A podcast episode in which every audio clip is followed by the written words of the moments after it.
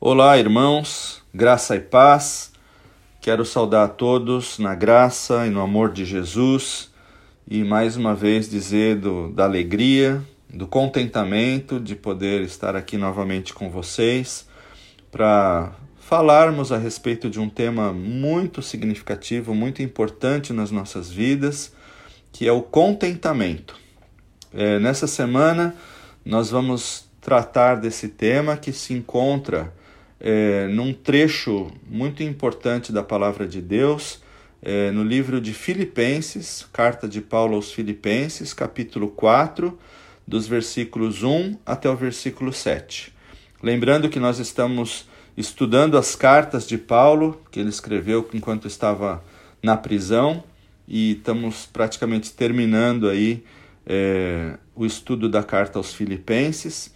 E esse tema de hoje é um tema assim bastante relevante para a nossa vida, sempre foi, mas principalmente nesses momentos em que vivemos tantos desafios, tantas dificuldades, tantas oposições, sempre é bom revisitarmos esse tema e ver o que Deus tem para falar para nós e consolar os nossos corações e nos ensinar para que possamos enfrentar essas batalhas e não perder a doçura, não perder a, a esperança e a confiança de que dias melhores virão, mas mesmo hoje eu posso desfrutar de alegria no Senhor. E bom, estamos falando sobre contentamento, é, buscando aí um pouco nos dicionários, a gente descobre algumas é, pérolas, né, alguns significados muito gostosos sobre essa palavra. Né? Então, é, contentamento é um estado de contente, é uma satisfação, é um gosto, é uma alegria e é um júbilo. Outros sinônimos também associados a essa palavra contentamento são prazer, olha que legal, bem-estar, euforia, agrado, aprazimento, bom humor, essa eu achei muito interessante, contento, deleite, entusiasmo felicidade, jovialidade e regozijo. Bom, particularmente esse texto de Filipenses 4, de 1 a 7, que eu recomendo que você leia antes de começarmos a estudar, se familiarize, é um texto belíssimo e muito confortante para as nossas vidas. E é um texto, para mim, mais do que fascinante, é um dos meus preferidos. E quando eu estava escolhendo junto com os irmãos, é, os temas que eu prepararia a aula, né? E vi esse texto, vi esse tema, eu logo me, me candidatei para fazer e preparar essa aula para ministrar para vocês, porque é um texto que fala muito na minha vida, em toda a minha existência, toda a minha história, né? E nessa passagem, Paulo, que foi inspirado pelo Espírito Santo, nos concede uma infinidade de ensinamentos. Só nesse pequeno trecho nós temos muitos ensinamentos. Dentre eles, alegria, fala sobre ansiedade, a importância da unidade. Porém, hoje nós vamos tratar principalmente, especialmente do tema contentamento e vamos tocar um pouco nesses outros assuntos também. E inicialmente é importante dizer, irmãos, que contentamento não é sinônimo de complacência, de uma acomodação, muito menos de um conformismo com a situação. Pode, pode dar a entender, né? Ah, eu estou contente, estou conformado com a situação. E não tem nada a ver com isso, porque se a gente pensar, o complacente não se perturba, nem se incomoda com o cenário caótico que está ao seu redor. Cenário que expressa fome, pobreza, é, situação das pessoas sem um teto, que tem que morar de forma muito precária nas ruas, nos becos, nas favelas. A pessoa complacente não se importa, por exemplo, com o desemprego ou com aqueles que têm que sustentar suas famílias com baixos salários, subempregos, empregos informais e salários de miséria.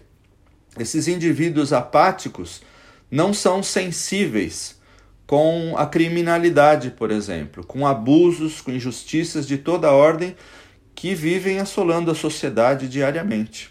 A complacência abafa e esconde a corrupção, por exemplo. Ela conforma-se numa posição bem confortável e alienada, para não ter que se preocupar com o mal do outro, com o mal que corrói o nosso mundo. Portanto, complacência não tem nada a ver com a palavra e o tema que nós vamos tratar, que é contentamento. Contentamento, como nós vimos agora nessas definições do próprio dicionário, tem na sua raiz as palavras contém e contido. E trata-se de uma vida cheia, é, repleta de satisfação, porque contém todos os elementos que devem encher a, a, vida. Então ela contém aquilo que é necessário, preenche a vida e por isso é uma vida de satisfação. E é o oposto da vida de sonhos, de devaneios, de tempo e mentes vazias, sem alvos traçados e alcançados por causa da indolência ou por causa da ociosidade. Contentamento é fruto de energia bem usada, de recursos bem empregados, de decisões acertadas, porque, sob a orientação de Deus, a pessoa investiu o necessário para conseguir os objetivos que ele colocou no seu coração. E a partir do versículo 4 desse capítulo, Paulo procede à exortação, à chamada de atenção da igreja para que mantenha certas virtudes cristãs e positivas. Primeiro, os crentes devem alegrar-se sempre no Senhor. Em todas as circunstâncias da vida cristã, nas mudanças, nos altos e baixos que enfrentamos, nos ataques que sofremos, nos conflitos que vivemos todos os dias, nas perseguições de todo tipo e até em casos extremos eh, de ameaças de morte iminente, não importa o que seja, os cristãos precisam manter um espírito de alegria no Senhor. Aí eu quero ressaltar essa palavra, no Senhor. Nós não estamos imunes à tristeza e nem devemos ser insensíveis às tribulações alheias do nosso próximo. No entanto, nós devemos contar com a vontade de Deus para nossa maior alegria e, portanto, sermos capazes de conhecer a paz interior e a alegria em todas as circunstâncias. Justamente porque isso não depende de mim, não depende de você, mas essa nossa alegria é no Senhor. E nesse processo, os crentes em Cristo devem orar ao invés de andarem ansiosos.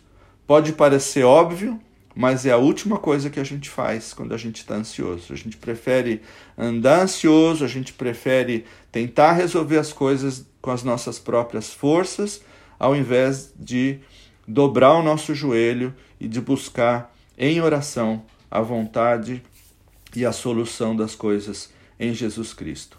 Essa palavra de ansiedade expressa uma indevida preocupação com algo. Olha que interessante no sentido de ansiedade e de até irritação.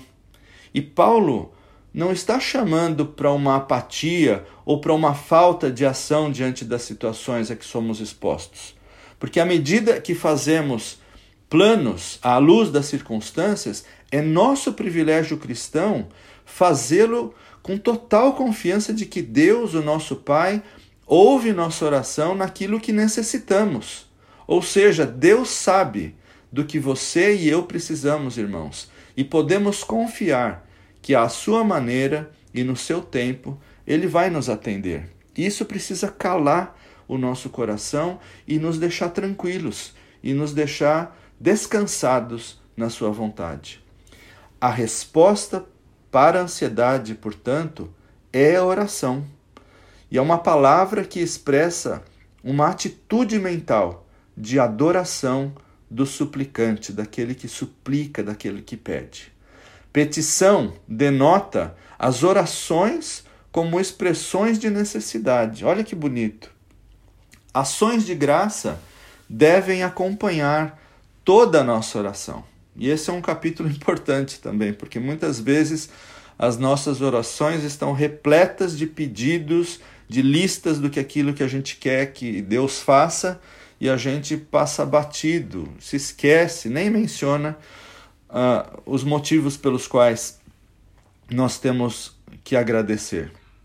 Por isso que ações de graça são parte fundamental da nossa oração, uma vez que aquele que pede e suplica reconhece que tudo aquilo que Deus lhe manda é para o seu bem. Isso inclui também todas as lembranças de bênçãos concedidas anteriormente a cada um de nós. Paulo acrescenta a essa exortação clássica para orarmos a linda promessa de que quando mudamos da ansiedade para oração e ações de graça, Deus nos concede a sua própria paz. Olha que conforto, irmão e irmã. Essa paz é para aqueles que já estão em paz com Deus através da justificação pela fé em Jesus Cristo, conforme você vê no livro de Romanos, capítulo 5, versículo 1. Essa paz de Deus transcende, ultrapassa todo o nosso entendimento. É algo sobrenatural, porque não é somente suficiente para nós, mas ela ultrapassa qualquer compreensão humana. Ela atua como uma espécie de sentinela para guardar os nossos corações e pensamentos de toda ansiedade e desespero. Provemos dessa paz, porque essa paz guarda o seu coração, guarda o seu entendimento contra o medo do amanhã, contra a ansiedade, contra o desconhecido. Um dos termos básicos de Filipenses é a palavra alegria, outra palavra muito importante. Paulo menciona 14 vezes, de forma verbal e nominal, a alegria que invade a vida cristã. Da sua injusta prisão, né, Paulo estava escrevendo da, da prisão, da cadeia, e de lá ele expressa o seu contentamento em várias situações totalmente adversas, nos dando exemplo de que a alegria e o contentamento não estão atrelados a um cenário favorável em que tudo que está acontecendo está acontecendo de acordo com a minha vontade, de acordo com aquilo que eu quero. E nada fica mais claro do que a necessidade de os filhos de Deus terem o seu contentamento no Senhor. Somente nele nós encontramos esse contentamento. E não nas circunstâncias variáveis do dia a dia, porque nós estamos sujeitos dia a dia a altos e baixos. E se a gente for atrelar e ligar o nosso contentamento aos altos e baixos, nós jamais conseguiremos viver essa dimensão eh, de alegria e de contentamento e de satisfação. Em Cristo, isso é importante você guardar também. Em Cristo, que é o Senhor de todos os acontecimentos que afetam as nossas vidas, nós temos a possibilidade de manter a esperança com tranquilidade. Somente em Cristo nós conseguimos isso.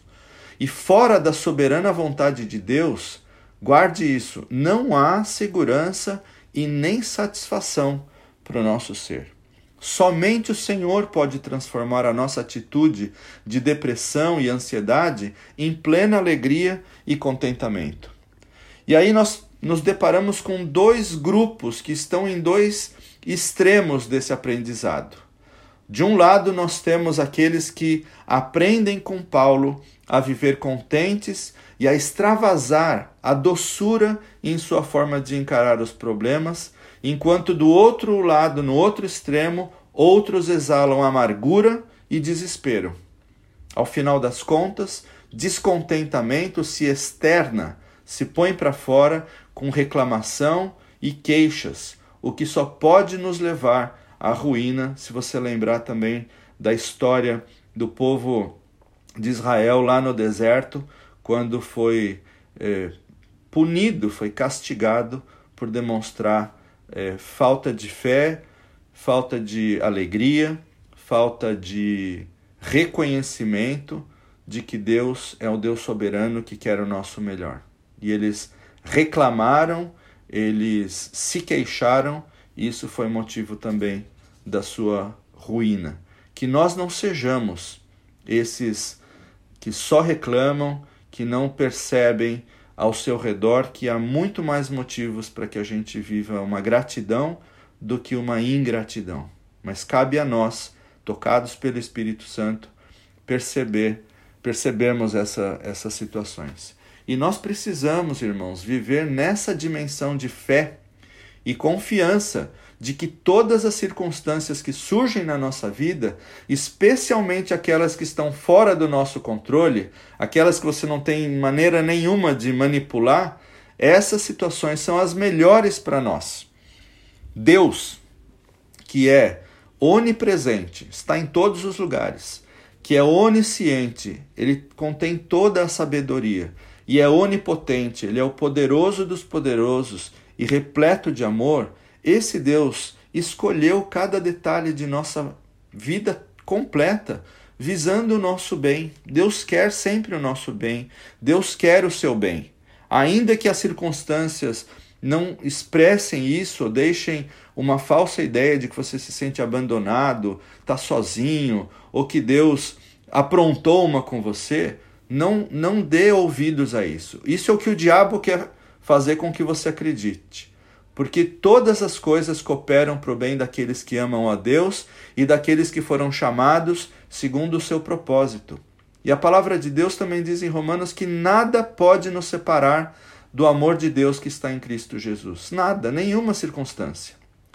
E para você se confortar também, o antídoto contra a ansiedade, o descontentamento, não encontramos em outra ação a não ser a oração de fé. Quer vencer a ansiedade? Quer vencer o descontentamento? Ore. Coloque tudo isso diante de Deus. Escancare o seu coração na presença, na, na presença dele. O direito do crente, meus irmãos, é o contentamento.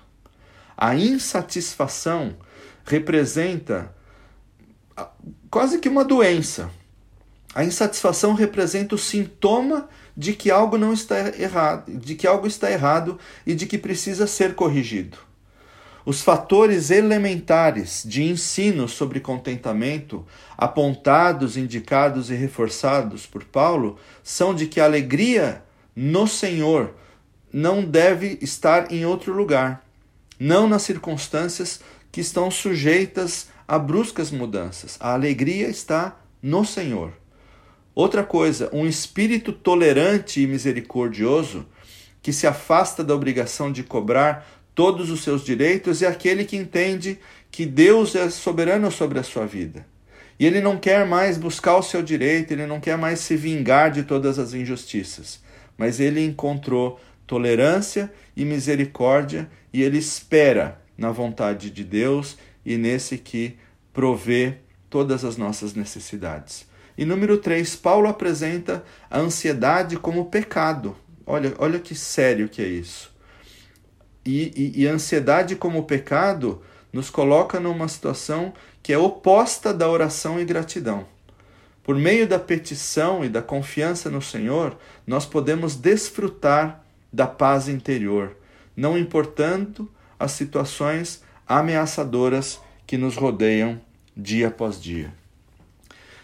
Jesus, meus irmãos, está interessado na pessoa como um todo. Não existe uma parcela apenas com a qual Cristo se interessa. Ele não quer a sua parcela, parcela religiosa ou moral ele quer trabalhar na sua vida como um todo. Isso é muito confortante para nós. Ele quer orientá-los e estar presente ao seu lado em todos os momentos, em todas as circunstâncias. Na escola, na família, no trabalho, no clube, andando por aí, fazendo qualquer coisa. Por isso, ele sabe quais são as suas necessidades e ele cuida de cada uma delas. Isso precisa ser algo que encontre no nosso coração um terreno fértil para crer que Deus sabe do que nós precisamos. E sendo assim, eu queria terminar com três aspectos. O primeiro deles é que nós precisamos cuidar de todas as dimensões da nossa vida e confiar essas dimensões aos cuidados de Cristo, que tem cuidado de nós. Número dois, nós precisamos considerar todas essas dimensões na vida dos outros também. Os outros também têm necessidades. Há pessoas do seu lado que têm necessidades iguais às suas. E é importante a gente ser solidário com isso também. Compartilhe também dessa visão com aqueles que estão desesperados, desesperançados e que não têm perspectiva de amanhã, que estão ansiosos, estão depressivos. E considere então essas dimensões na vida dos outros. E terceiro, precisamos saber que Cristo está interessado em todas as dimensões e nada foge ao seu olhar.